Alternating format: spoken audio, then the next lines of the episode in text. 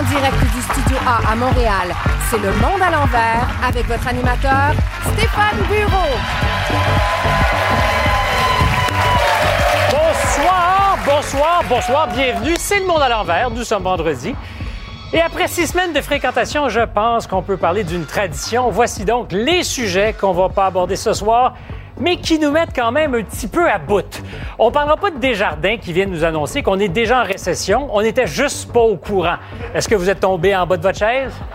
Non, parce qu'on savait qu'on est déjà dans marde. On ne parlera pas des hypothèques à taux variable non plus, parce que clairement, si vous en avez une, vous voulez pas en entendre parler. On parlera pas des immigrants qui espèrent tellement longtemps leur papier que le jour où ils peuvent finalement travailler dans un CHSLD, ben, sont devenus bénéficiaires. On parlera pas des policiers non plus qui n'auront plus le droit d'intercepter les automobilistes pour rien. Vous le saviez que les policiers avaient le droit de vous intercepter pour rien sans motif valable? Bien, je vous annonce que si vous ne le saviez pas, vous êtes blanc. Parce que les autres, ils savaient. On parlera, parlera pas non plus de Vladimir Poutine qui a dit qu'il n'avait euh, jamais parlé de la possibilité d'utiliser des armes nucléaires. C'est vrai. C'était juste un sous-entendu. Que c'est rassurant. Et on ne parlera pas non plus des plans B, C, D, E, F qu'on vous demande de trouver pour rentrer à Montréal parce qu'on dirait que personne n'a pensé au plan A. S'arranger pour que ça roule. Fait que de tout ça, on n'en parlera pas parce que moi, je me dis, c'est vendredi, puis j'ai vraiment envie de garder mon sourire. Ce soir à l'émission, il n'a pas de député, mais est-il dépité? Le chef des conservateurs au Québec, Éric Duhem. On dit que la vérité sort souvent de la bouche des enfants. Sort-elle aussi de la bouche des pédiatres? Le docteur Jean-François Chicoine est avec nous. Une entrevue avec les enfants de Raif Badawi, toujours, vous le savez probablement, retenu en Arabie saoudite. Et la question du jour, doit-on permettre tous les costumes à l'Halloween? Est-ce que vous êtes prêts pour l'Halloween? Ils n'ont pas l'air très prêts. Et pour jouer avec nous, débattre, Sophie Durocher, Biz, Guy Nantel, Judith Lucier et pour un soir seulement, Pierre Brassard. Bienvenue au Monde à l'envers.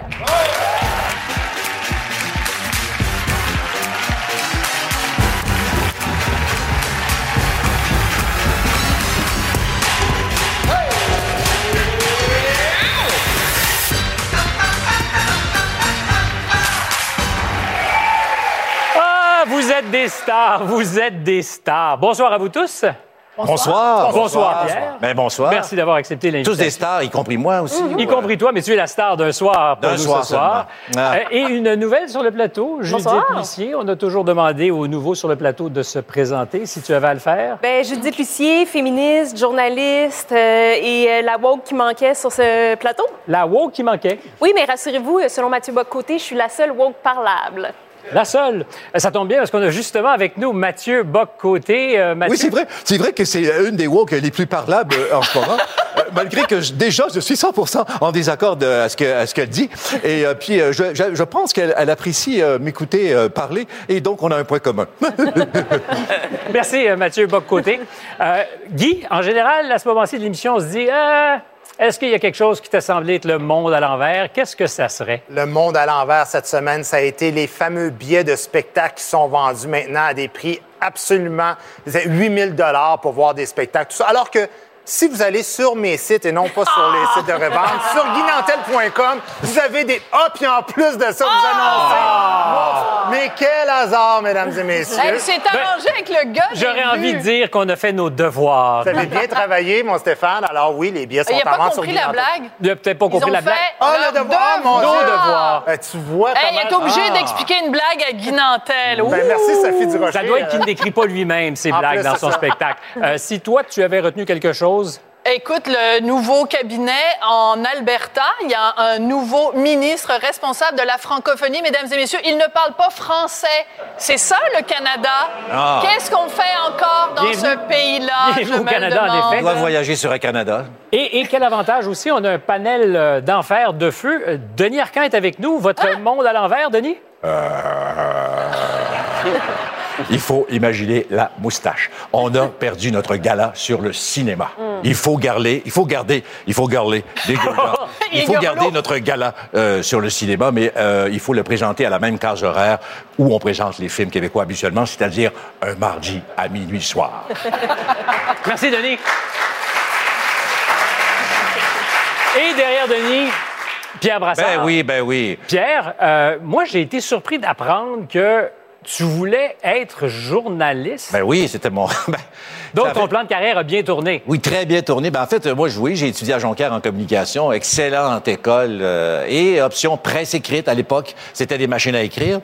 Mais euh, j'avais des réactions quand j'allais dans des vraies conférences de presse. euh, je souffrais de narcolepsie. Dès que ça devenait sérieux, je, je pense que je m'endormais. Mais quand je, rev- je revenais à la salle des rédactions où j'étais en stage à CKRS TV Jonquière, euh, je faisais rire. Là, j'avais de l'attention. Un rire, c'est de l'amour. Guy va peut-être être d'accord avec moi. Mais euh, c'était des réactions. Je- je- mon Dieu, je suis devenu addict à ça. Mais c'est vrai, ce fantasme de faire les nouvelles pour que ton père te voit travailler, parce que lui, c'était vraiment Oui, une un passion. fan des Lui, nouvelles. euh, il était abonné à toutes les chaînes, en fait, euh, de... On dirait le CN ce soir. Mais euh, des, des- télés en continu. Mais peut-être, à un moment donné, j'ai fait de la thérapie dans ma tête. Je me suis dit, peut-être que dans le fond, j'ai toujours voulu être un lecteur de nouvelles pour pouvoir m'adresser à lui à travers... euh, Ah, c'est touchant. mais il y avait, mais il y a aussi m'a beaucoup encouragé quand même. Il trouvait que c'était une profession. Mais moi, je ne savais pas aussi que j'avais, j'avais menti à mes parents. Mais tout le long, je croyais devenir journaliste au cégep de Jonquière. là. C'est quand j'ai commencé à faire les auditions juste pour rire, puis tout ça, que finalement, j'avais une job. Puis, euh, mais je sais que le soir où j'ai gagné en 87, il ne jubilait pas. Il, avait presque souhaité que je, que je perde parce qu'il s'inquiétait. Mais le lendemain, à son bureau, il était debout, ses tables, il était bien content. Ben oui, parce que ça s'est plutôt bien passé, Oui. disons-le. Jusqu'à maintenant, Euh, mais ça pourrait se gâter ce soir. Tout est encore possible. Il nous reste quelques minutes pour gâter les choses Oui. si tu insistes vraiment, mais je te fais confiance. D'accord. Euh, dans le passé, tu as fait quand même la preuve de ce que euh, tu pouvais t'imposer. Parce qu'un bon journaliste, c'est quelqu'un qui va tout faire pour poser sa question. Et Raymond Baudouin, c'était clairement un méchant bon journaliste. Ici, là, Raymond Baudouin. Moi, j'enlève ça, là. Toi, qu'est-ce que t'enlèves? Ici, là, Raymond Baudouin, au mariage de Michel Richard. là. Ici, là.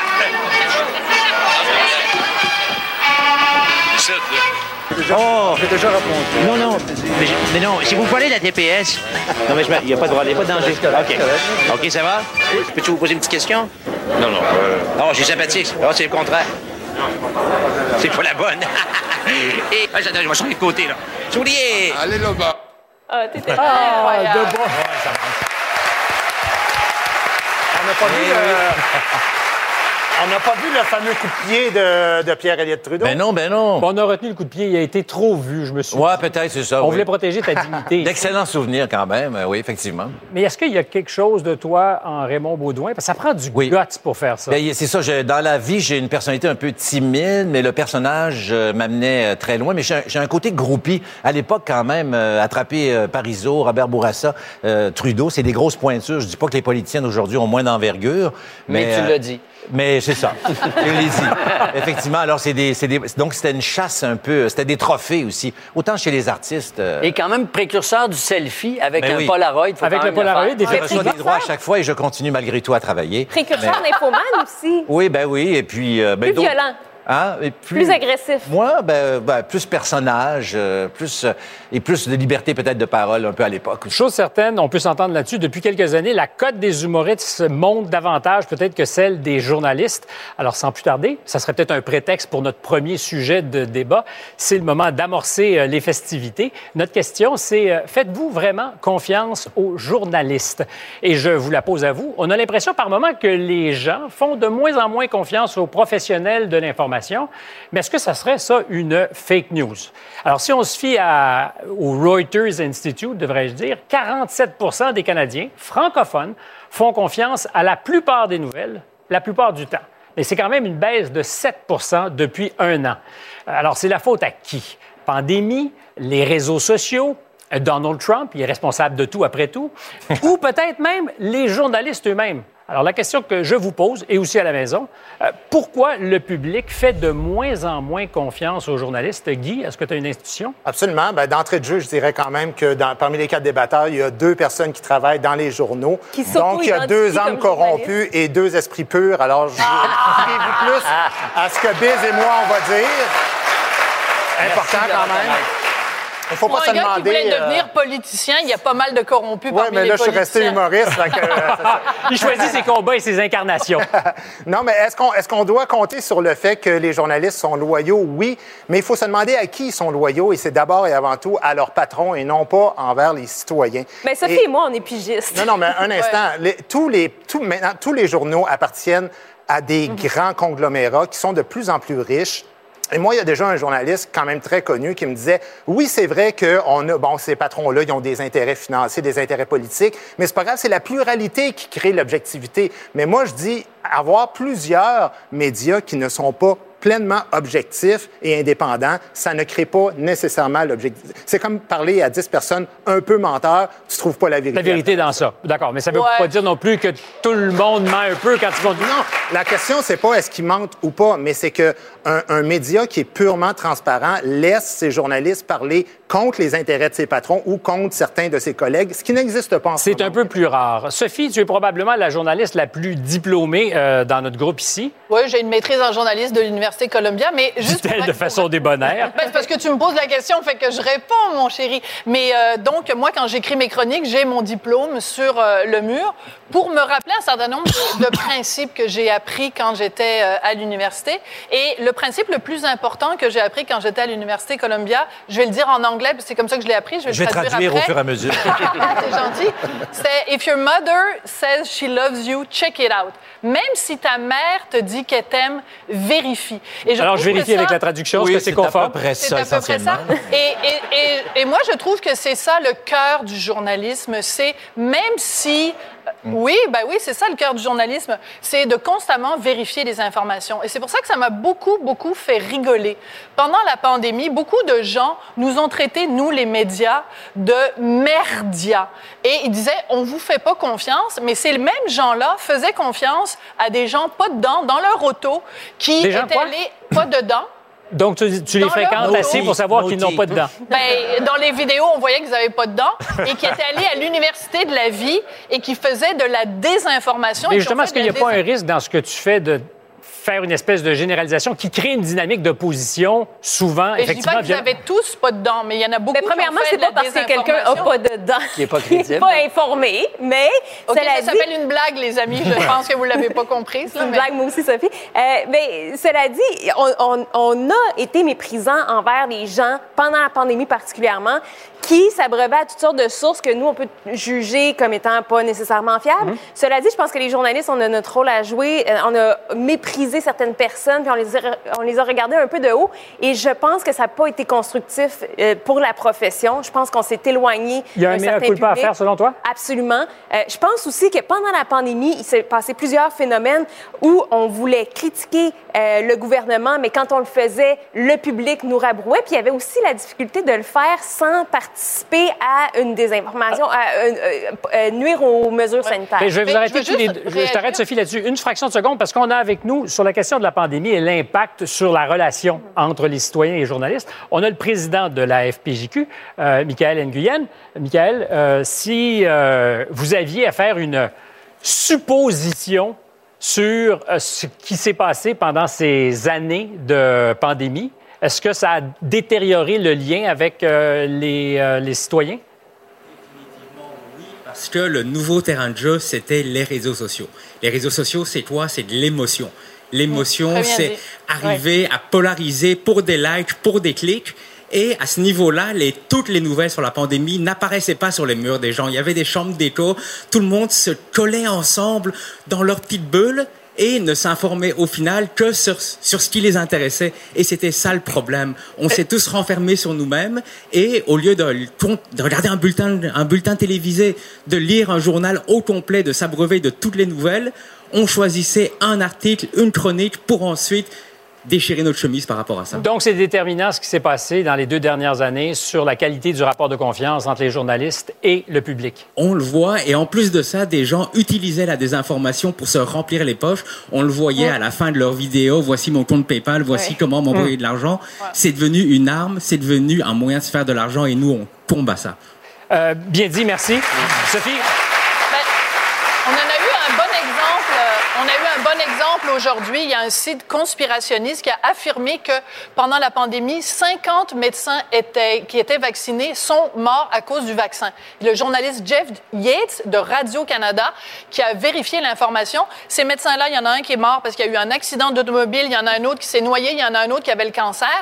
Je veux dire, il y a eu énormément, et il continue à y avoir énormément de désinformation. On a besoin de médias qui, oui, sont des médias euh, euh, de masse, mais qui vérifient les informations. C'est ça la base de Mais notre je pense métier. aussi que les gens savent pas que- quelle est la nature de notre métier puis de quelle façon Oui, on vérifie les informations. Puis Michael avait un point. On est bien bien plus intéressé par des informations qui nous conviennent. Donc, on va trouver des Mm-hmm. informations qui répondent à qui résonnent émotionnellement. Puis on va plusieurs personnes vont répondre à ça bien davantage que des rajouter, mais je informations. pense qu'il va vouloir aller à la pause. Oui. Bien dit. Je vais vouloir aller à la pause parce que la beauté ce soir, c'est qu'on n'est pas pressé. On va continuer après la pause. Mais avant, c'est le moment du sondage à bureau. Alors, je vous demande tout simplement, est-ce que vous faites confiance aux journalistes à la maison? Vous pouvez répondre ici aussi. Pour le faire, très simple, vous euh, scannez le code QR qui apparaît à l'écran ou vous allez sur TVA+. Et on se retrouve pour la suite des choses après la pause. À tout de suite.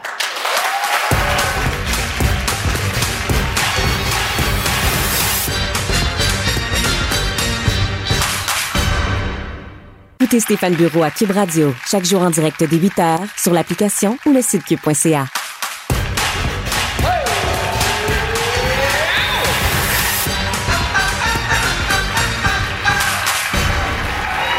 Suite de notre débat, conversation sur le rela- la relation, le rapport entre les journalistes et leurs lecteurs, les auditeurs, spectateurs, le citoyen. Euh, à ce jour, tu as été assez silencieux, Biz? Oui, ben moi, ce que j'ai à dire là-dessus, c'est que je pense pas qu'ils sont pas bons ou de mauvaise foi, les journalistes, mais ils n'ont plus le temps d'être bons parce que on leur impose avec les réseaux sociaux un rythme de réaction qui est beaucoup trop rapide. Exemple, un spectacle au Francophonie de Locolocasse, un, un- un journaliste arrive, il doit couvrir ce, soi- ce soir-là trois spectacles pour faire un article. Donc, qu'est-ce qu'il fait? Il voit les deux premières tunes, il ramasse la liste de nos chansons, puis il déduit qu'on a joué telle ou telle chanson alors qu'on a, on a changé, on n'a pas joué cette chanson-là. Donc, lui, comment tu Tu veux... n'étais pas qu'il- présent même.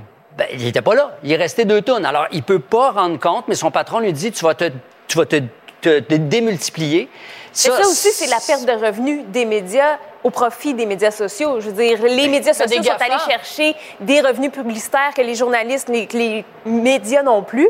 Euh, puis on doit se débrouiller puis donner le même service puis la même information de qualité. Mais ça peut pas être le même service si pas le même temps pour le Ouais. livrer. il y a une Puis- part qui est- puis il y a un- il y a un truc aussi, c'est que ceux qui chialent, il y a beaucoup de chroniqueurs qui chialent contre les journalistes, mais si tu veux chialer, les journalistes, là, c'est les, agriculteurs qui ramènent la nourriture pour le débat public. Mm. C'est-à-dire que si tu veux chialer contre le gouvernement, il faut toujours bien qu'il y ait quelqu'un qui soit en chambre pour rapporter ce que le PM a dit. Mm-hmm. Puis ça, c'est quand même nécessaire. Plus de journalistes, tu vas chialer sur quoi? Tu Ben vas oui. faire quoi? Et Mais j'irais je- plus loin, c'est que Je peux rajouter de quoi? C'est Ouais. Il y a une confusion des genres, par exemple, dans les médias, particulièrement les médias écrits, ou dans le même journal, tu peux avoir des journalistes conventionnels, tu as des journalistes qui font du journalisme, mais en donnant une opinion, tu as des chroniqueurs d'opinion, tu as des publi-reportages qui sont payés par des gens. À un moment donné, ça devient difficile de croire parce que tu sais plus qu'est-ce qui est quoi au niveau des intérêts. Bah, tu as aussi le vedettariat. Tu as des journalistes, c'est pas tout de la faute des autres, c'est aussi de la faute des journalistes qui acceptent des jobs aussi d'animer à télé, d'animer à radio, de faire des conférences, de faire du journaliste. Tu as quand même moins de temps pour ton métier. Ben, tu vas nous reprocher de gagner notre vie. Euh, Non, je veux c'est dire, pas de toi, gagner t'es ta chro- vie. Toi, tu es humoriste et Oui, mais- t'es chroniqueur Mais à n'y la radio. il y a pas la même responsabilité de journaliste. Exactement. aussi, ça te met en conflit d'intérêts. ça dépend si les autres jobs qu'ils font rentrent en conflit avec le travail qui- qu'ils font dans le journal, oui. Mais sinon, je vois, on va pas, on est tous des pigistes Mais dans ce milieu-là. OK, mais je vais te répondre à ça. C'est parce qu'autrefois, un journaliste, c'était un expert en une chose, en environnement, en économie, pas en géopolitique. C'est pas t'avais Dans- des anciennement, généralistes. Non, la base. J'ai envie Fabien. de faire taire cette conversation pour quelques instants. Le temps de me tourner vers un professeur en journalisme. Euh, Roland Yves, vous êtes avec nous euh, dans la salle et vous nous écoutez depuis tout à l'heure. Vous êtes professeur à l'École des médias à l'UCAM. à l'UQAM. Euh, D'abord, est-ce qu'il y a un mea culpa, selon vous, à faire euh, de la part des journalistes et de la profession? Il y en a sans doute un. Il y a essentiellement aussi un- une critique, une, une autocritique qui, euh, qui pourrait être faite bien davantage. Entre autres, on parle des médias sociaux numériques, Ah. euh, de chacun qui veut sa propre information qui lui convient. Euh, c'est aussi qu'on a mis le doigt dans, dans, le tordeur de la rapidité, euh, de la commercialisation de l'information. Hein. À quoi sert l'information de plus en plus? Ben, c'est à attirer l'attention des gens. Mm-hmm. Et on cherche, euh, on cherche en fait à vendre cette, euh, ce temps d'attention auprès des annonceurs. Et il y a probablement un problème là. Euh, qui, qui, qui, devrait effectivement faire l'objet d'une autocritique. Mais la question qu'on se posait tout à l'heure avec Judith particulièrement, est-ce qu'il est possible qu'il y ait eu une volonté de dire à ceux qui consomment le produit, les citoyens, nous savons des choses, nous sommes détenteurs d'une vérité que vous n'avez peut-être pas. Donc, une hiérarchie. C'est une des grandes difficultés du journalisme aujourd'hui. Si chacun veut sa propre information, que les journalistes arrivent à dire voici un fait qui devrait par définition être le même pour tout le monde, ça devient très complexe. Quand chacun veut dire ben moi je suis pas d'accord. Alors que euh, sur les faits, on devrait être capable de s'entendre. Après ça, c'est l'interprétation qu'on en fait Exactement. de ces faits. Mais du coup, les journalistes disent, ben, on a, nous, un code de déontologie, on a une méthodologie qui fait qu'on est capable, nous, de produire des faits. Et c'est peut-être cette espèce de position de surplomb qui passe de moins en moins bien auprès de la population. Est-ce qu'il y a un peu de ça, euh, d'après toi, Biz, cette ben, idée que le, la position une... de surplomb? Oui, il y a une, puis, et il y a une concurrence euh, déloyale que les journalistes n'avaient pas prévue par Internet. Chacun est un peu journaliste. Et il faut bien le dire qu'en début de pandémie, l'armada de journalistes avait l'air des fois des relationnistes de presse du gouvernement. Et on nous, ça nous rappelait l'époque de la, de la, guerre où les journalistes étaient au service du message du ouais, gouvernement. mais on a été ça, très ça... critique du gouvernement. Mais pas au début. Et ça a mal, ça a mal paru. Et, et mais moi, quand je peux les comprendre journalistes étaient le en conférence de presse, ils se faisaient Ils se faisaient par reprocher le par la public. population. Oui, mais c'est notre métier que d'être Et- capable de oui, résister à cette pression Oui, oui, Stéphane, il faut absolument ce soir, si on parle de pandémie et des journalistes, il faut rendre hommage à Aran Derfel, qui est journaliste à la Gazette, et c'est lui qui a sorti, a fait du journaliste d'enquête et qui a sorti les conditions dégueulasses des personnes âgées à la résidence Aaron.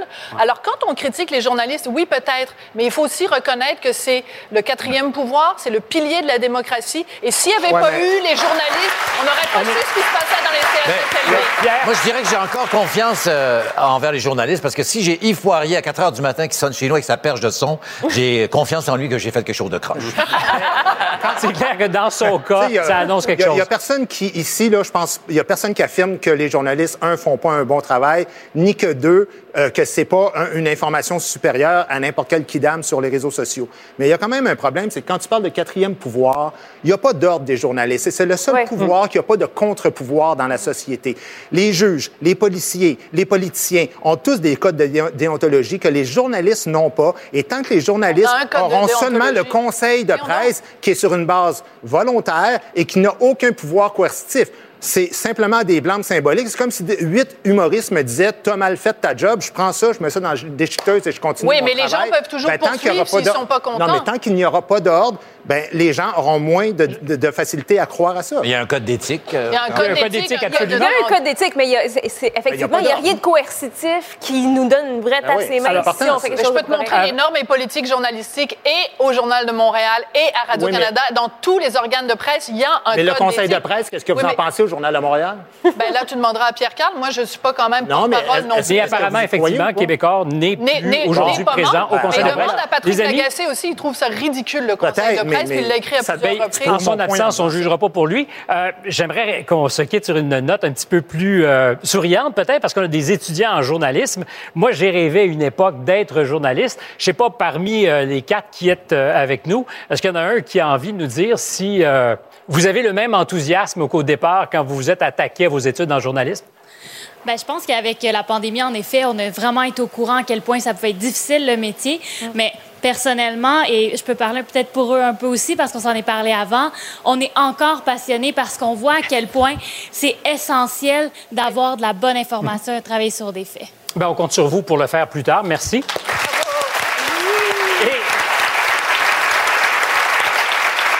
Pour clore le débat, j'avais simplement envie de prendre des nouvelles d'un vétéran du journalisme, Pierre Bruno, qui est avec nous. Pierre, tu avais un mot de la fin. Bonsoir.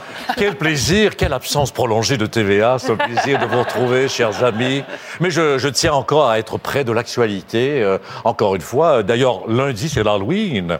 Et je vais me déguiser en infirmière sexy. C'est un costume que j'ai testé il y a deux semaines déjà avec Ginette. Voilà. Merci, Pierre. C'était trop d'informations. On n'en demandait pas tant. J'aime bien ça. Là, je vais aller faire un petit jogging. euh, Je vais aller voir M. Zappa et euh, Charles Faribault, peut-être. On vous, on vous laisse à, à vos Je euh, bonnes relations je à l'étage retraite, supérieur. Je vous jure. Je rappelle que Pierre Brassard fait partie de la distribution de la revue et corrigée qui sera présentée au Théâtre du Rideau Vert. Nous y reviendrons. Mais après la pause, la suite de l'émission, et cette fois-ci, on sera en compagnie de, ben, du chef du Parti conservateur, Éric Duhem. À tout de suite.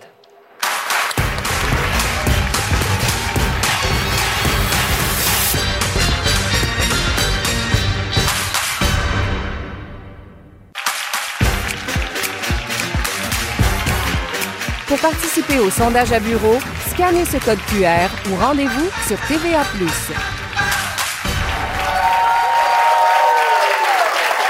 Le savez probablement, il y a quelques supermarchés qui ont gelé le prix de certains aliments. Eh bien, l'équipe du Monde à l'envers aussi a décidé de faire sa part pour contrer l'inflation. Le prix de nos billets ne bougera pas jusqu'à la fin de la saison. Ça sera toujours 0 dollar pour assister. Pour assister donc gratuitement au Monde à l'envers, les informations sont à l'écran. Euh, pendant la campagne électorale, tous les espoirs étaient certainement permis. Couverture médiatique sans précédent pour son parti, participation aussi au débat des chefs, rassemblement partisan, assez impressionnant, on doit le dire. On connaît maintenant le résultat, même si son parti a récolté presque 13 des votes. Il n'a fait élire aucun député. Du, retour donc à la réalité. Est-ce que son moral est proportionnel au nombre de ses députés? Voici le chef du Parti conservateur du Québec, Éric Duhem.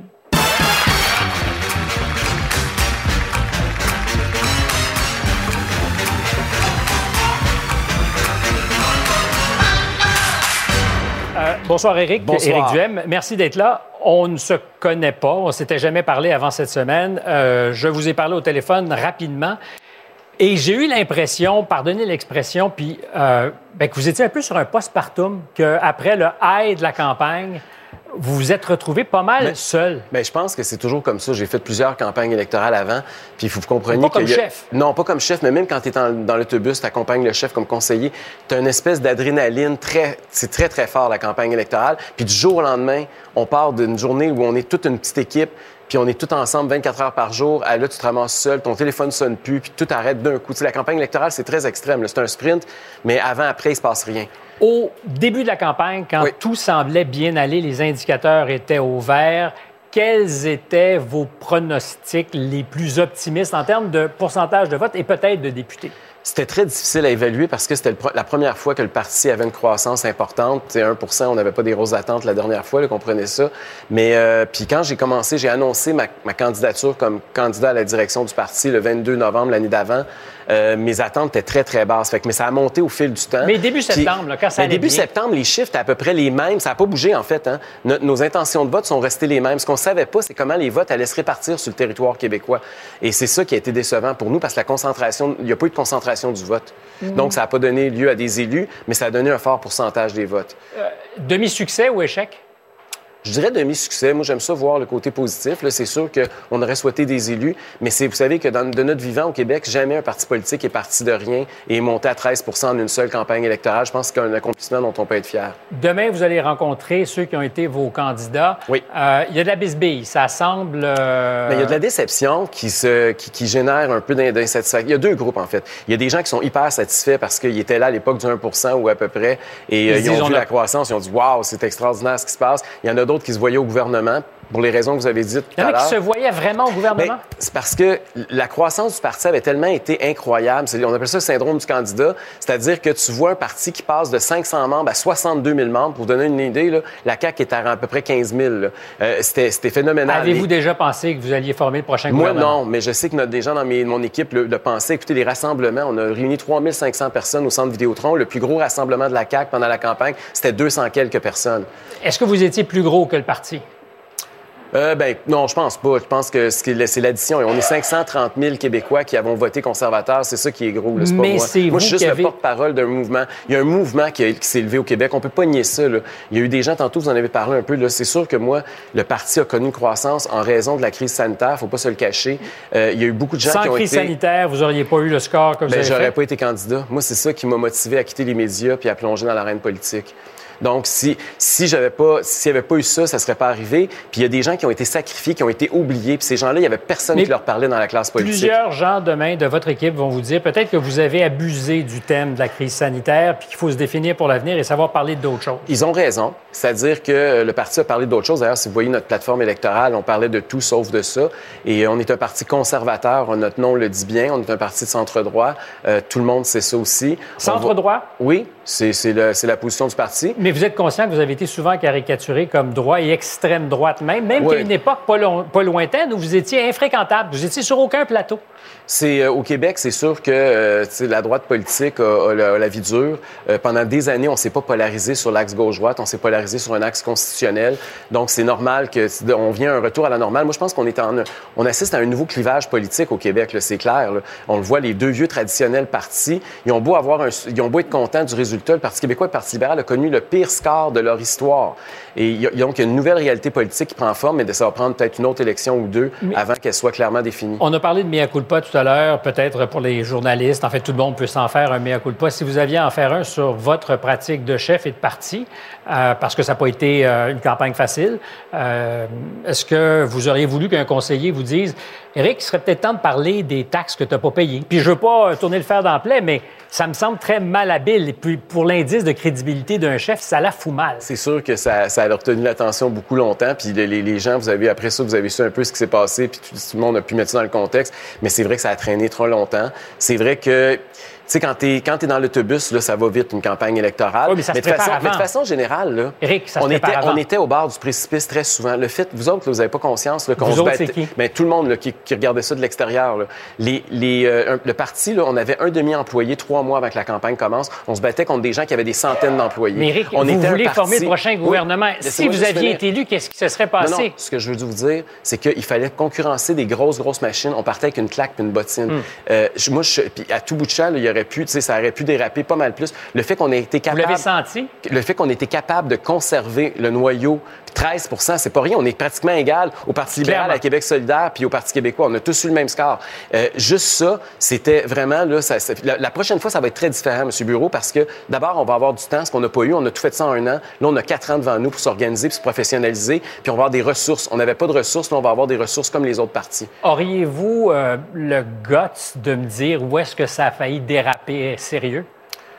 C'est- Pour vous? Souvent, c'est que il y avait des choses qui étaient pas. On n'avait pas la, grosse organisation. On arrivait dans des rassemblements, par exemple, puis là, il fallait que je dise au chauffeur, ben, il a fait le tour encore une fois ou deux parce qu'ils sont pas prêts ou il y a pas de. Il y avait plein d'affaires qui étaient complètement spontanées. Là. Euh, ça, a failli foirer souvent, là, disons-le Par comme exemple, ça. faire le choix d'avoir un candidat dans les 125 circonscriptions, c'est risquer de ne pas savoir ce que ces gens pensent et disent vraiment. C'est Est-ce que c'était trop audacieux? C'est s'exposer. Moi, j'ai rencontré personnellement, là, dans les semaines qui ont précédé, 300 candidats potentiels. Euh, on a fait une sélection, puis ça aussi, c'était difficile parce qu'on partait à zéro. Tu sais, les autres partent déjà avec leur caucus puis leurs candidats traditionnels. Fait qu'on avait, la prochaine fois, on va partir peut-être, je sais pas, il y en a peut-être la moitié, les deux tiers qui vont vouloir se représenter. On partira pas à zéro. Donc, moi, je suis content. La première élection est toujours très difficile. Si vous regardez le mouvement indépendantiste, quand RN a parti, ça qui a, donné naissance au Parti québécois par la suite, la première élection, ils ont eu 6 Quand Québec solidaire a parti, ils ont eu 4% Quand l'Action démocratique de Mario Dumont a parti, ils ont eu 6 Nous, la première tentative, on a 13 Moi, je suis très fier de ce qui s'est produit. Euh, bravo, effectivement. Votre slogan pour la campagne, c'était Libre chez nous. Oui. ce mot aujourd'hui est employé apparemment avec des pincettes. Quand vous pensez à la liberté, au concept de liberté, à quoi pensez-vous, vous? Bien, libre chez nous, c'est sûr que c'était un clin d'œil sur tout ce qui s'était passé avec le Ben, moi, gouvernement je vous parle du mot liberté, qui, dans les derniers mois, dernières années, euh, est connoté. C'est comme s'il nous faisait peur. On dit à la liberté, mais quelle Mais liberté? je fais pas partie de ceux-là, je peux vous rassurer. Là, pour moi, la liberté, c'est quelque chose que je chéris beaucoup. Euh, pour moi, la liberté, c'est fondamental. C'est pas au gouvernement de nous imposer les choses. C'est nous, en tant qu'individus, qui devons choisir. Mais Moi, c'est je pas toutes les libertés. Je suis quelqu'un qui croit que, ben non, c'est sûr que notre liberté s'arrête si on, on commence à empiéter sur celle des autres. Mais cela étant dit, le gouvernement n'a pas à s'ingérer dans nos vies. Et on, le sait- on le voit, il y a des gens comme nous qui sentons que le gouvernement devient de plus en plus intrusif. Et pour nous, c'est important de rappeler puis de réaffirmer l'importance de la liberté individuelle. Vous nous avez entendu débattre euh, des rapports entre les journalistes et les gens qui sont les citoyens, mais aussi la classe politique. En ce moment, notre résultat nous dit que euh, 41% seulement des euh, citoyens font encore confiance aux journalistes. Est-ce que vous êtes surpris? Est-ce que vous n'avez pas par moment instrumentalisé ça pour créer une dynamique d'opposition? D'abord, je sais qu'il y a des gens qui sont plus à droite de l'échiquier politique, de d'autres politiciens à d'autres niveaux, puis dans d'autres États, qui ont choisi euh, de confronter les médias. Je l'ai pas fait. Je vous avais remarqué que moi, j'ai joué entre guillemets la Votre game. ami Poiliev fait ça beaucoup. Plus que, beaucoup plus que moi, disons-le comme ça. C'est un choix personnel. Moi, je suis issu des médias. Vous comprenez que je suis dans une autre position. Je suis au Québec, je suis dans, un univers francophone. On n'a pas nécessairement la même réalité. Euh, oui, c'est vrai que j'ai trouvé que euh, on n'était pas le parti préféré des médias. Je pense pas qu'il y a beaucoup de chroniqueurs qui chroniquent pour nous quotidiennement. Euh, c'est un euphémisme de dire ça. Cela étant dit, ils m'ont quand même couvert. Euh, mon premier défi comme chef de parti, c'était d'être couvert parce qu'on nous ignorait au départ. hein. Ma course à la direction du parti a duré cinq mois. Pendant cinq mois, j'ai eu un article de journal dans les journaux traditionnels. À la fin, j'ai gagné avec, j'avais plus de membres que la CAQ. Et malgré ça, on avait eu un seul article dans les médias traditionnels. Ça vous démontre le déséquilibre qu'il y avait. On a réussi à rééquilibrer ça. J'ai été invité au débat des chefs. C'était c'était quand même un gros avancé pour En moi. cinq secondes, Éric, serez-vous encore demain le chef après avoir rencontré euh, vos candidats? Je le serai non seulement demain, mais je le serai dans huit ans et demi parce que j'ai dit que c'était un engagement de 10 ans que je prenais quand j'ai annoncé. Ça fait juste un an et demi, donc il me reste 85% de mon mandat à faire. Et vous ne marcherez pas sur la peinture, rien ne vous fera changer d'idée? Rien ne me fera changer d'idée. Mais vous serez peut-être payé entre-temps. Oui, absolument, parce que ça fait deux ans que je suis bénévole, puis si je veux conserver mon conjoint, il va falloir que m'emmener l'argent dans ta maison. C'est clair que l'argent est un facteur. Merci, Éric Duhem. Après la pause, un, un pédiatre qui est né à Sainte-Justine et qui en est jamais sorti. À tout de suite.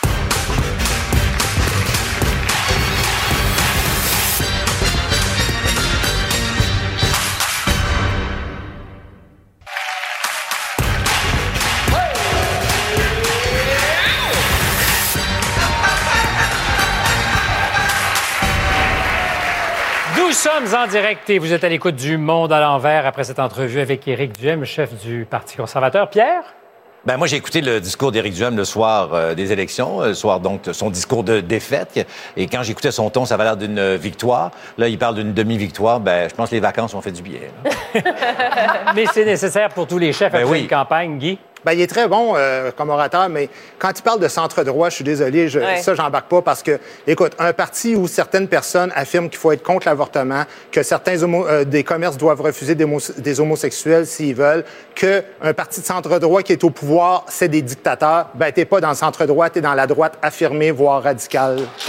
Et, et d'ailleurs, à ce sujet-là, c'est un parti qui porte, pas, qui porte pas bien son nom. Ce n'est pas un parti conservateur, c'est un parti libertarien. Il ne veut rien conserver du Québec. Ben, je pense qu'ils auraient là-dessus quelques réserves à émettre. Mais c'est pas un parti conservateur, c'est un parti libertarien. Euh, J'ai pensé à la chanson d'Harmonium, Où est allé tout ce monde qui avait quelque chose à raconter. Je pense qu'il nous dit qu'il y a 530 000 Québécois qui ont voté C'est beaucoup de monde? pour le Parti conservateur. Ces gens-là ont le droit à une voix. Si ça ne se retrouve pas à l'Assemblée nationale, ça va péter quelque part. Vaut mieux que ça se retrouve à l'Assemblée nationale. Oui. Ben moi, j'ai retenu qu'il a fait plusieurs tours avec son camion, euh, avec son autobus de tournée pour rien. J'espère qu'il a compensé ses émissions de gaz à effet de serre. C'est la question que Ah, nous vérifierons wow! avec lui la prochaine fois quand il sera sur le plateau. Euh, depuis bien avant la pandémie, nos urgences euh, s'approchaient trop souvent de ce qu'on peut appeler un point de rupture. Jusqu'à maintenant, on avait l'impression que les hôpitaux pour enfants étaient un peu épargnés. Ce n'est apparemment plus le cas. Notre prochain invité est pédiatre au CHU Sainte-Justine, hôpital où il est né et où son père a également euh, pratiqué la pédiatrie. Il ne se contente pas de soigner les enfants, il pose un diagnostic sévère sur notre système de santé et n'hésite pas à critiquer les parents quand il le juge nécessaire. Voici le très coloré euh, Jean-François Chicoine.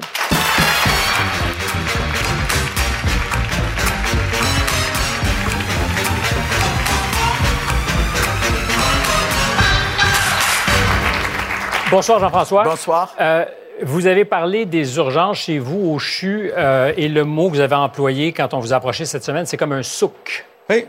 Ça veut dire quoi, ça, concrètement? C'est-à-dire qu'on on s'amuse malgré le chaos. Hein? Comme dans tout bon souk, on mange, on s'installe par terre, puis on attend. Et puis on, on survit plus qu'on vit. Euh, L'hôpital Sainte-Justine, où je suis né, euh, ben, a toujours eu des, des augmentations de patients à certaines périodes de l'année. Euh, Par exemple, euh, on se rappelle tous d'un 28 décembre, euh, il y a à peu près une quinzaine d'années, où l'urgence était pleine, les étages étaient pleins. Mais là, c'est vraiment un record mondial dans l'histoire de Sainte-Justine qui a 115 ans cette année. Euh, 300 patients par jour se présentent à l'urgence. Est-ce que ça met des vies à risque, si on est sérieux? Pour l'instant, euh, tout est sous contrôle, je pense. Ça peut peut-être épuiser beaucoup, beaucoup, beaucoup euh, euh, nos collègues, euh, les soignants surtout, euh, les infirmières euh, qui sont déjà à bout de souffle à cause de ce qu'elles ont traversé, comme d'autres. Et puis les parents aussi qui arrivent euh, fatigués, euh, Stressés. démunis. Euh, euh, pas nécessairement pour des situations d'urgence, mais comme dit mon collègue Jean Wilkins, des urgences ressenties avec la défavorisation, l'économie, ce qu'ils ont vécu. Et ils savent pas où aller et ils viennent chez nous. Alors, c'est normal. Est-ce que vous faites un lien entre ce qu'on a traversé, c'est un thème apparemment ce soir, la pandémie, et ce qui se passe dans vos hôpitaux, parce que c'est pas juste au euh, CHU Sainte-Justine que ça arrive? Actuellement, on a une éclosion, une épidémie de bronchiolite, donc de virus respiratoire syncytial. Alors, il est moins connu que d'autres plus glamour que lui. La COVID, par exemple? Oui, c'est ça. C'est un virus moche parce que euh, le diagnostic est facile. Pour un docteur, c'est un virus moche. Et il atteint euh, des bébés de six mois, un an, aussi des, des personnes plus âgées et tout, et, et il les rend très malades. Et c'est beaucoup de souffrance pour les parents, pour les soignants, pour les infirmières et puis pour les inhalothérapeutes, parce que c'est une maladie qui, qui finit plus de partir. Mais Jean-François, est-ce qu'il y a un lien, je posais la question, entre euh, les deux dernières années de pandémie et ce qui se passe? Parce qu'on a l'impression qu'il y a beaucoup d'enfants qui n'ont pas été peut-être suffisamment exposés euh, à des éléments pathogènes et qui n'ont pas construit leur système immunitaire naturel. C'est peut-être dit de façon profane, mais est-ce que ça se peut? J'ai pas de problème avec les profanes. Ben, moi, je suis pas médecin, donc est-ce qu'il y a quelque chose bon. Mais L'année dernière, on se glorifiait euh, de ne pas avoir euh, de virus respiratoire syncytial en janvier, février. euh, C'est wow. et Alors, wow. Mais comme disent les anthropologues, la maladie, la COVID, c'est un, un tout social. Hein? Il y a beaucoup d'autres choses qui viennent et il y a des surprises et des étonnements. Et là, nous sommes étonnés de voir cette épidémie-là en octobre, novembre. C'est la même chose en France, aux États-Unis, dans le Canada. Euh, il y a beaucoup de bronchiolite parce que depuis deux ans, les enfants euh, étaient protégés, enfermés, euh, contraints chez eux. Donc, ils rencontraient beaucoup moins d'enfants et les adultes rencontraient moins d'adultes aussi. Alors, c'est comme si tout le monde était de- des deuxièmes de famille. Les, les familles savent que leur deuxième est plus malade parce que le premier va au CPE, à la garderie ou à l'école. Alors là, tout le monde s'éclate et tout le monde est un peu malade, mais les petits-enfants de moins d'un an sont, sont vraiment malades partout en, en Europe de l'Ouest ou en Amérique du Nord. Mais est-ce ce que c'est un effet pervers du confinement, c'est-à-dire qu'à créer de la distance, à pas envoyer suffisamment peut-être les enfants à l'école? Aujourd'hui, ils ont des systèmes immunitaires qui sont moins bien construits? C'est un des effets pervers. On a beaucoup parlé des effets pervers sur la santé mentale, sur l'anxiété, sur d'autres éléments du développement de l'enfant. Ces infections-là aussi sont certainement un effet pervers de- du confinement. Et puis, on n'est pas au bout de nos surprises. Cette pandémie-là réserve encore d'autres choses à la petite humanité qu'on est. Pourtant, j'ai la certitude, en tout cas au moins une intuition, que c'est comme si on n'avait pas fait de bilan post-pandémique. C'est comme si on s'est dit, oh, c'est passé, c'est fini, merci. Pas de conclusion tirée. On n'est pas tout à fait sorti de ça. Puis je pense qu'il faut, euh, il faut avoir un peu de recul pour trouver le sens de cette tragédie euh, planétaire-là. Euh, il y a aussi d'autres éléments en, politique internationale, en économie, qui nous font dévier. Et puis, ben là, cette pandémie-là, ben on a appris que le virus COVID qu'on connaît maintenant, ben il va changer un peu chaque année. On a des vaccins contre lui, on n'en a pas contre le virus respiratoire syncytial.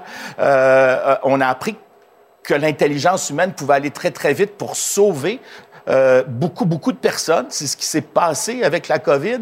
Mais on a appris aussi qu'il y avait des effets secondaires plus complexes, plus pervers, qui sont des effets sociaux. Alors, on est dans une COVID sociale en ce moment. Et la COVID sociale, c'est qu'il y a de moins en moins de gens qui ont envie de s'occuper des gens, des infirmières, des aides.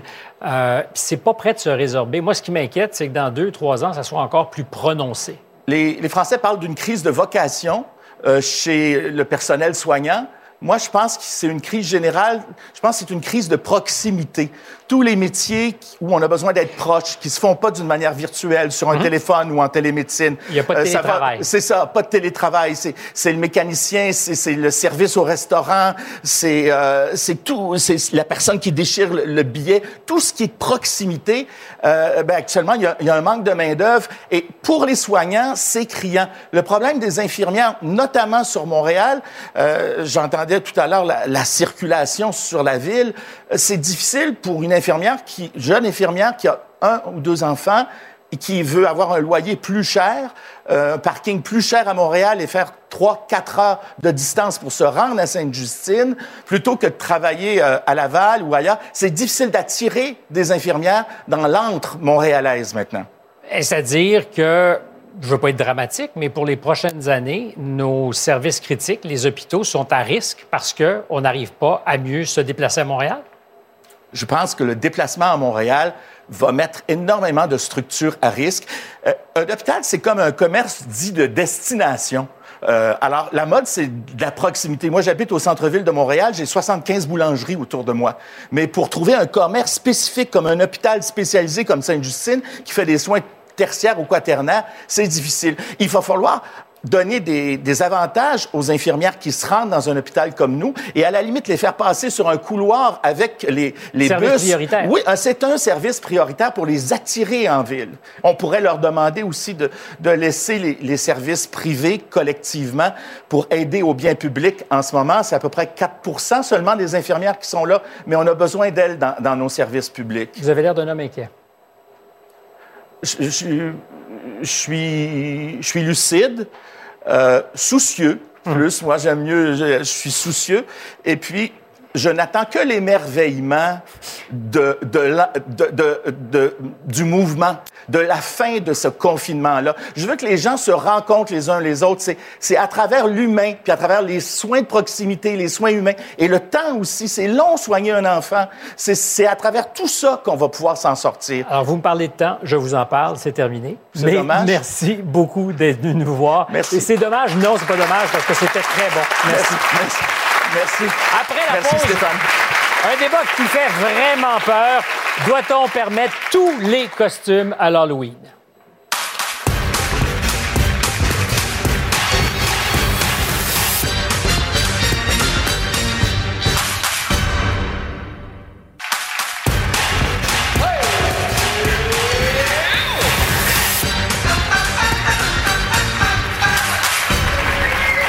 Autre époque, c'est les légendes de lames de rasoir dans les pommes qui nous faisaient faire des cauchemars. Il y a quelques années, c'est la date de l'Halloween qui posait problème. Aujourd'hui, ben, c'est les costumes. On en a contre l'hypersexualisation, l'appropriation culturelle, le gore ou encore le mauvais goût en général. Est-ce que le seul costume acceptable sera bientôt celui des schtroumpfs?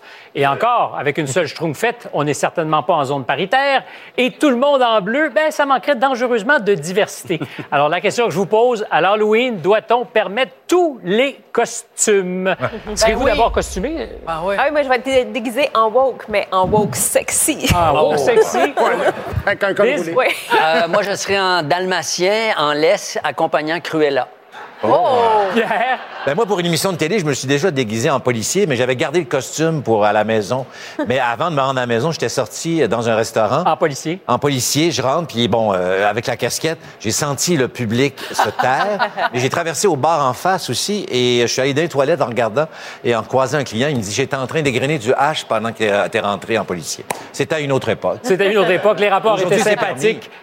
Et tu veux savoir dans quoi je me déguise? Par Cette exemple. année, je vais me déguiser en Richard Martineau, puis je vais arrêter, j'arrêterai pas de gueuler contre les petits lapins. Les petits lapins, les petits lapins, je t'ai cœuré des petits lapins. Je ne sais pas si tu vas amasser beaucoup de petits bonbons avec tes petits lapins et avec ton euh, masque de Richard Martineau. Euh, mais est-ce qu'on est allé trop loin? C'est un peu ça Oui, la question. ben là, oui. écoute, c'est L'affaire ridicule. des infirmières, c'était ridicule. Excuse-moi de te couper Non, la je parole, Guy, mais on va dire la même chose tous les deux. Non, non. Moi, je comprends pas pourquoi, une fois par année, je n'aurais pas le droit, moi, Sophie Durocher, de me déguiser en infirmière sexy avec des gros nichons, alors que 365 jours par année, les drag queens se transforment en femmes avec des gros nichons. C'est une injustice, c'est un cas de nichonphobie. j'ai l'intuition que tu n'es pas tout à fait d'accord. Ben, moi, je, je trouve que c'est très intéressant ce qui se passe avec cette campagne de l'Ordre des infirmières parce que ce qu'elle nous dit, c'est pas on interdit ce costume-là, c'est une sensibilisation à, bon, se questionner peut-être sur qu'est-ce que ça veut dire, quel message on envoie par ces costumes-là. Puis euh, quand on pense qu'une infirmière sur trois au cours de sa carrière va être victime d'une agression, que les infirmières sur leur lieu de travail sont souvent victimes d'attouchements où on leur demande de... oui, mais c'est de- pas à des- cause des de- costumes. C'est Sophie, Mais euh, C'est c'est à pas- cause de la porno. je pense que les, je pense que les costumes, entre autres, participent à notre imaginaire collectif, Mais ça à insérer, ça à s'installe quand même dans une logique où il y a... Mais euh, laisse-moi finir. Il y a- une logique où on élimine les costumes. L'an passé, c'était Squid Game, Squid je Game. pense. Euh, il y a les cowboys qui doivent être des génocidaires. Il y a l'appropriation qui fait donc que les geishas, c'est interdit. Les Mexicains... Je t'avais ta Je liste? te fais la liste. Je te fais la liste. Ça, c'est dans une école dans la région de Montréal. Un parent qui a écrit. Ben, c'est c'est- c'est un en Ontario. quand même. Je sais c'est quoi l'exemple que tu vas tirer. Tout en accessoire Ontario. à caractère violent. Non, c'est au Québec. Tout accessoire à caractère violent. Personnage agressif, personnage historique problématique. Fausses armes, faux sang, masque obstruant la vue, référence à une série violente, genre Squid Game, une culture qui n'est pas la tienne, là, il parle à l'enfant, un symbole d'une religion que tu ne pratiques pas, tu ne dois pas véhiculer une valeur vulgaire, ne pas s'approprier un genre, pas avoir une apparence d'un corps différent du tien et ne pas avoir une couleur de la peau différente de la tienne, donc les schtroumpfs dans ta présentation, ça marche pas. Écoute, quand c'est rendu que la susceptibilité des enfants prime sur le plaisir des, euh, des parents, prime sur le plaisir des enfants à s'amuser, ça, devient une société de débiles mentaux. Je suis désolé. Mais parce que tu es souvent notre euh, historien en résidence. Oui, c'est ça, ben- mais mais j'allais dire, l'Halloween, c'était aussi le droit de transgression. Ben, voilà, et tu as dit le bon mot, et c'est pour ça que j'adore cette fête. C'est une fête de transgression. À l'origine, les carnavals médiévaux, on avait le droit de se déguiser, et les fous avaient le droit de taper le, le derrière des rois. Les fous étaient rois, les rois étaient fous. Pendant une journée, ça servait de soupape au peuple qui avait une vie impossible. Oui, mais on mourrait du choléra dans ce temps-là Non, aussi. clairement, là. mais Oui, ça, mais ça part de là. Maintenant, on a une société qui est très codifiée, rigidifiée à l'année longue. Moi, j'adore, j'adore le fait que, par exemple, ça, une part de moi peut s'exprimer. C'est, c'est une fête freudienne. Si je me déguise en tueur, ça veut dire qu'il y a une partie de moi qui est intéressée. Et c'est la même, per- la même partie qui me fait ralentir dans un accident d'auto, dans l'espoir tu de voir une main qui dépasse. Si on l'a tous, ça. Les gars qui se, trava- qui, qui se déguisent en femmes, les femmes qui veulent devenir sexy, cette journée-là, on a le droit de faire Mais il y a des personne choses. qui vous l'interdit, cela dit. Moi, je, trouve qu'on parle beaucoup d'interdits ici, à part pour les enfants dans les écoles. Puis dans les, dans les écoles, Dieu sait qu'il y a beaucoup d'interdits. Je, je pense pas. Mais dans les écoles, il y a des interdits. Il y a des costumes, il y a des, je veux dire, il y a des uniformes, il y a des règles. Après ça, c'est des enfants, c'est normal. Mais entre, entre adultes, on ne, on ne vous interdit pas de vous déguiser en Oui, cowboy ou en indien. J'ai fait On vous juge. La, la, la, On la vous liste interdit de pas. tous les trucs qu'on n'a pas le droit de faire. Regarde, c'est sorti d'un Mais t'as le droit, Internet. Sophie. c'est T'as le droit, tu que peux le ça. faire. On n'en veut plus Non, mais tu dis, on vous Mais juge, mais on tu en a ras le cul des curés qui nous disent comment nous habiller, Sur puis quelle quoi base? penser, puis quoi faire, puis quoi manger, puis quoi boire. Mais, euh, c'est parce que c'est intéressant, tu dis on ne bouge plus. C'est qui ça, Judith? C'est ta gang et toi? c'est qui? Non, je veux dire, c'était- une boutade. C'est- En général, je veux dire, tu peux faire ce que tu veux. C'est ça que je veux dire. Il n'y a pas d'interdit. Il n'y a, per- pas de police. Mais je sens qu'il y a une pression très forte Mais non, parce il y a des il y a- mots interdits. Je- Judith, je- tu le Sophie, tu vas te faire un plaisir de te déguiser en infirmière sexy cette année parce que c'est parce qu'il y a un tabou autour de ça, parce que c'est de la transgression. Faites-vous plaisir, faites-le. Après, ça se peut que si, si tu veux avoir une carrière en politique et que tu as fait un blackface, qu'on vous ait jugé. Ouais, ouais, De toute façon, Ouais, on ne nous reconnaîtra pas. très Les amis, les amis, Justin faisons Trudeau. place à notre Mais- invité. Mais de toute façon, on ne nous reconnaîtra pas parce qu'on va être déguisés. Mais tout le monde. Mais euh, j'aime beaucoup le côté transgressif. Il y a un côté fantasme, pas juste pour Oui. l'infirmière. Mais moi, j'ai un costume qui est en banque, mais là, ça fait 20 ans. Je me dis, est-ce que je vais le faire un jour? Rescapé du 11 septembre. Alors, ça vous prend un cellulaire explosé, évidemment un peu de farine puis un habit d'homme de, bureau. Mais Moi, je trouve que c'est de mauvais goût et je t'encourage à le faire parce que c'est ça l'esprit Ben oui, de mais Tu as le droit de Oui, dire mais- que tu trouves que c'est de mauvais goût? Tu peux l'exprimer. Puis je pense que c'est ça que l'Ordre des infirmières a voulu faire. Non, parce que dans leur promotion, ils disaient C'est ça, qu'il la faut fête. arrêter d'érotiser les infirmières. On, on s'en est parlé C'est cette la semaine fête à la du radio. mauvais goût. C'est la fête faute du de la mauvais goût. Et plus on a de mauvais goût, plus on célèbre de dignement la fête. On célèbre le mauvais goût. On- si, si tu comprends même pas le- la notion de cette fête-là et que tu trouves qu'il y a quelque chose de déplacé, premièrement, évidemment que c'est déplacé. Si tu t'arrives avec une chaîne de ça, c'est déplacé parce que normalement, si on n'est pas à la fête de l'Halloween, tu te promènes avec une chaîne de ça, j'appelle la ça. police. Mais là, si tu le fais avec une scie à chaîne, bien évidemment, je, te, la- je vais te laisser passer parce que c'est l'Halloween. Alors, euh, tu sais, moi, quelqu'un qui arrive à bien Justin Trudeau, moi, ça me choque. Mais j'appelle pas. Mais tu euh, lui dis, stations mais tu lui dis, ça. je vais t'ouvrir la porte Mais et ça peut-être pas te donner de ça bonbons. pourrait être Justin Trudeau lui-même déguisé en lui-même aussi. C'est possible. Il faut surveiller les chaussettes avec Justin Trudeau. Euh, je vous arrête là-dessus, mais euh, clairement, il y aura encore une euh, Halloween célébrée cette année. La question, c'est allons-nous faire ça encore longtemps? Euh, changement de registre complètement. Ça fait plus de dix ans qu'ils n'ont pas vu leur père qui a été emprisonné en Arabie Saoudite. Après la pause, les enfants de Raif Badawi. Hey.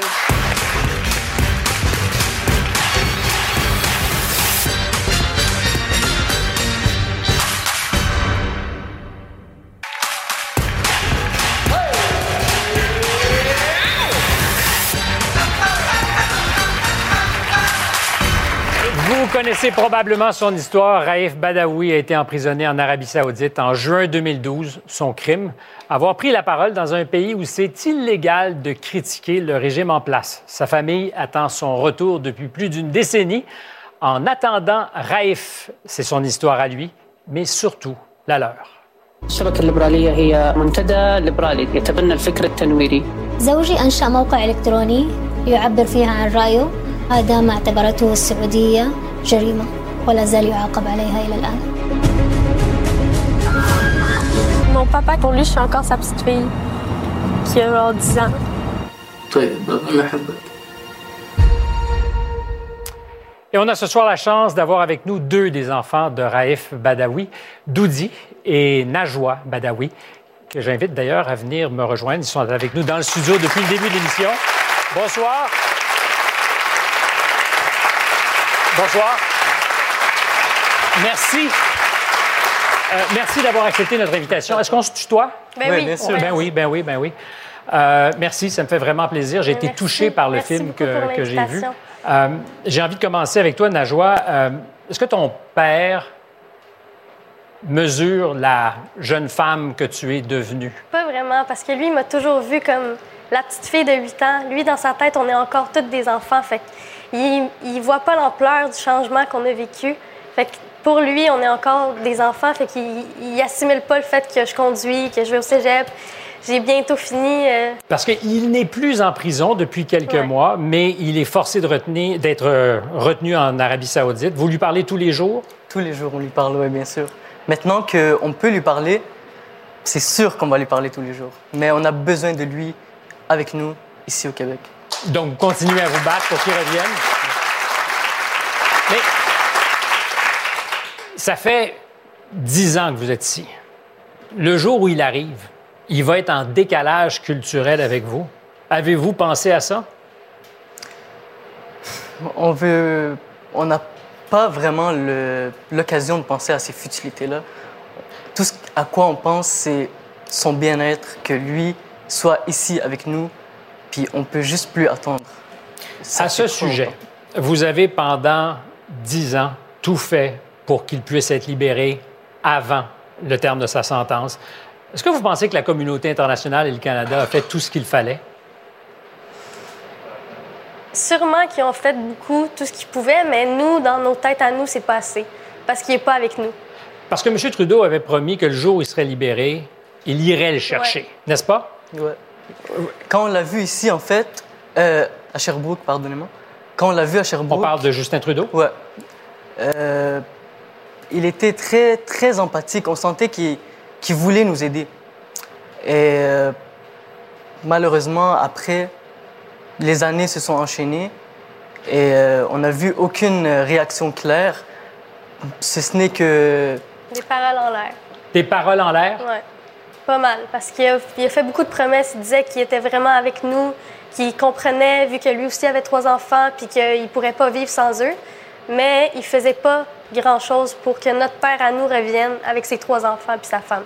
Parce que maintenant aussi, il faut, euh, faut savoir qu'il y a une motion aux chambres, euh, au Parlement du Mhm. Canada qui, qui, pourrait lui adopter, qui pourrait lui octroyer la citoyenneté. Et Parce que c'est ça, votre père, s'il était canadien, si on lui donnait la citoyenneté, ça changerait un peu le rapport de force. ça avec la- changerait tout. Il pourrait venir ici aujourd'hui. Vous pensez vraiment? Et, et donc, vous me dites, euh, les deux, qu'il y a une motion au Sénat? Ouais, au Sénat et au Parlement, que tous les députés ont voté et qui a été adopté, mais maintenant il reste à faire euh, le dernier geste qui est de lui octroyer la citoyenneté, que Monsieur le ministre de l'immi- l'immigration n'a pas fait encore. Est-ce qu'on vous a expliqué pourquoi? Non. Est-ce que vous êtes en colère? Un petit peu. Un petit peu? Ouais. Beaucoup. Mais il faut qu'on garde espoir pareil. Faut Mais ça fait dix ans que vous gardez espoir. Ouais. Comment on maintient ça, l'espoir? Tu pries, puis t'attends. Tu peux pas faire grand-chose. Quand que t'es un enfant de 10 ans, tu peux pas, tu peux pas changer le monde, tu peux rien faire. Ben, vous avez en tout cas participé avec les deux avec, et les trois, parce qu'il y a une petite sœur qui, euh, qui est avec vous, mais euh, en coulisses, euh, et votre mère. Vous avez tout fait, vous avez vraiment secoué euh, Mères et Mondes pour que votre père soit libéré, euh, sans succès. Et vous gardez espoir. Ouais. On n'a pas le choix. C'est ce qui, c'est tout ce qu'on a. Est-ce que je peux me permettre de dire, parce que tu m'as dit c'est une futilité que de penser au décalage culturel, mais est-ce que des fois tu as peur de, ben, de retrouver un homme qui est ton père, mais que tu connais pas en même temps? Papa, c'est tellement un homme doux, sensible, gentil. Et même malgré qu'il a été loin, qu'il a été euh, torturé physiquement et mentalement, il reste toujours que lui, il, euh, il se met à notre place et il veut pas nous faire euh, ressentir le, Mhm. le manque qu'on a eu sans lui. Donc, il essaye toujours de vraiment prendre le temps de parler avec nous, de savoir qu'est-ce qu'on fait, qu'est-ce qu'on est rendu où dans la vie. Euh, donc, je pense qu'il a vraiment tout fait de son possible pour pouvoir. euh, Mais pour ceux qui n'ont pas vu le film, parce qu'il ne sera diffusé ou, euh, en Le 4 salle qu'à partir du 4 novembre, euh, pendant longtemps, tu ne savais même pas que ton père était en prison. Non, je savais pas jusqu'à les coups de fouet. C'est là que maman nous a dit euh, qui était vraiment notre père. Mais avant ça, on, on savait rien. Les coups de fouet, parce qu'il y a eu la prison et il a été condamné aussi à 1000 coups de Ouais. fouet. Quand vous avez compris que ça allait se passer à la maison, Euh, on a compris quand notre mère nous l'avait dit parce que nous, pendant euh, environ 3-4 ans, on ne le savait pas. Personne ne nous avait jamais rien dit. Fait que nous, dans notre tête, il était en voyage d'affaires puis elle arrivait bientôt. Mais là, ma mère, elle voyait que ça prenait de plus en plus d'ampleur. Fait qu'elle s'est dit, il faut que je leur dise avant qu'ils l'apprennent par les médias. Fait qu'elle nous a réunis puis elle a dit, votre père, il est en prison, il va recevoir des coups de fouet. Il n'a rien fait de mal parce qu'elle, dans sa tête, les enfants, ils voient quelqu'un en prison comme un criminel. Mais lui, c'était pas un criminel, puis elle voulait pas qu'on ait cette image de lui. Fait qu'elle a essayé de garder le secret le plus longtemps possible, mais il y avait un moment où elle pouvait plus le garder parce que les coups de fouet s'enchaînaient, puis plein d'affaires qui arrivaient qu'elle pouvait plus garder pour elle. j'imagine que ça a créé de l'inquiétude extrême Ouais. au moment des coups de fouet. Oui, parce qu'il y a beaucoup de problèmes de santé aussi. Fait que ça n'a pas aidé à notre inquiétude. Il mange pas beaucoup, il y a beaucoup de problèmes de santé. Fait qu'il ne pouvait pas supporter 1000 coups de fouet. Puis ils l'ont bien vu après 5 ans, ils ont arrêté tout de suite parce qu'il allait mourir sûrement. Mais clairement, aucun homme euh, sur Terre ne pourrait Ne supporter pourrait, non. euh, mille Il coups faut de être fouet. Superman et encore. Ouais. Euh, on a parlé de liberté ce soir à plusieurs euh, occasions. Pour toi, quand on dit liberté, ça signifie quoi? Quand tu compares l'Arabie saoudite, l'expérience de ton père et ce que tu vis ici? Euh, c'est ça. Le sens de la liberté, c'est. Il prend son sens quand tu l'as perdu. Quand tu ne l'as. Quand un jour, tu as été restreint Mhm. et euh, le lendemain, par exemple. On t'enlève tout. libre. Exactement. Donc, la notion de liberté peut être différente pour chaque personne. Pour une personne qui est, qui est née ici au Canada, par exemple, que pour une personne qui est née en Arabie Saoudite. Et pour moi, la liberté, c'est euh, de pouvoir sortir dehors dans la rue et, et euh, t'exprimer sans qu'il y ait de représailles. Et sans que. Mais bien sûr, sans empiéter Sur à la, liberté, sur la des, liberté autres. des autres. Oui, mais on tient ça pour acquis, cette possibilité de s'exprimer. Rapidement, euh, tu veux être vraiment politicien, toi, dans la vie? C'est pas euh, un projet, mais oui, bien sûr, peut-être plus tard. Et, et- et toi, peut-être journaliste? Avocate. Avocate? Oui, peut-être. Ah, bien. Tu sauras bien plaider la cause de tes clients, j'imagine, hein? Après avoir fait ça pendant dix ans auprès Oui. de ton père. Mais je vous souhaite la meilleure des chances et surtout son retour rapide. Peut-être que M. Trudeau nous écoutait et qu'il aura envie de vous faire un petit coup de fil. C'est le temps. Peut-être. Le film. Le film prend l'affiche le 4 novembre. Après la pause, on va essayer de remettre le monde à l'endroit.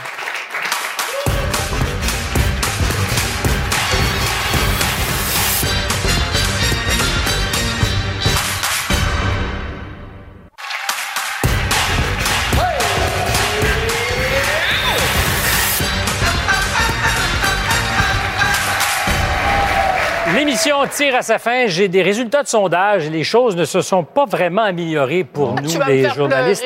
C'est un record absolu de participation. Oh, ouais. Plus de 5000 personnes ont voté. Et à la question, faites-vous encore confiance aux journalistes? Euh, découragée. 30 seulement des gens qui nous écoutent ont dit oui, non à 70% Essayons de remettre les choses à l'endroit ou le monde à l'endroit. Guy, si tu avais à décider? Le monde à l'endroit, c'est l'entrevue qu'on vient de voir qui est la meilleure de la saison à date, selon moi. L'histoire des Badawi, c'est une histoire d'horreur, mais c'est aussi une magnifique histoire d'intégration et d'immigration. C'est des enfants qui sont lumineux. C'est aussi une maman qui euh, se prononce résolument pour la société québécoise et je ne pouvais pas m'empêcher de me demander si elle était moins nationaliste parce qu'elle s'est prononcée au Bloc québécois. Peut-être qu'au fédéral, ça bougerait un peu plus pour cette famille-là, mais ça, c'est ma mauvaise foi qui le dit. Je ne veux pas faire cette supposition. C'est aussi l'extraordinaire histoire de mobilisation d'une communauté, dans ce Oui. cas-ci, Sherbrooke, qui plus de 300 fois est sorti pour faire des vigiles. Ils ont été présents à tous les instants. Si on parle de communauté d'accueil, c'est ça. Absolument, tout à fait. Ben, C'était ça mon monde à l'endroit. C'était la communauté, les gens à Sherbrooke, mobilisés entre autres aussi par Jamila Benhabib quand elle était euh, au Québec. Le, le Québec s'est vraiment rangé derrière la famille Badawi et Ensa Faïda. Et, et Pierre, si on avait avec nous Ginette Renault sur le plateau, ça serait quoi son monde à l'endroit? Ça va bien aller. Écoute, moi, c'est le secrétaire d'État américain, Anthony Blinken. Il était à salut, bonjour. Il parle français. puis C'est-tu un bel homme, ça? Oh. C'est votre monde à l'endroit, ça. Oh, à l'envers, à l'endroit, comme tu veux. là, J'espère qu'il va être autricheur. Bonne Ça soirée. peut-être, Autricheur. Merci, Ginette. Ça a été un plaisir. Merci surtout, Pierre, Ben oui. va voir au euh, théâtre. Rideau vert à partir du du, Rideau Vert. euh, 22 novembre jusqu'au 5 janvier. Ben voilà, merci à vous tous. On aura la prochaine fois le temps pour vous entendre, les amis, pour votre monde à l'endroit. Dans quelques instants, JE, les dessous de l'affaire Benoît Robert, cet ex-policier corrompu qui vendait des informations aux moteurs criminalisés. Au revoir.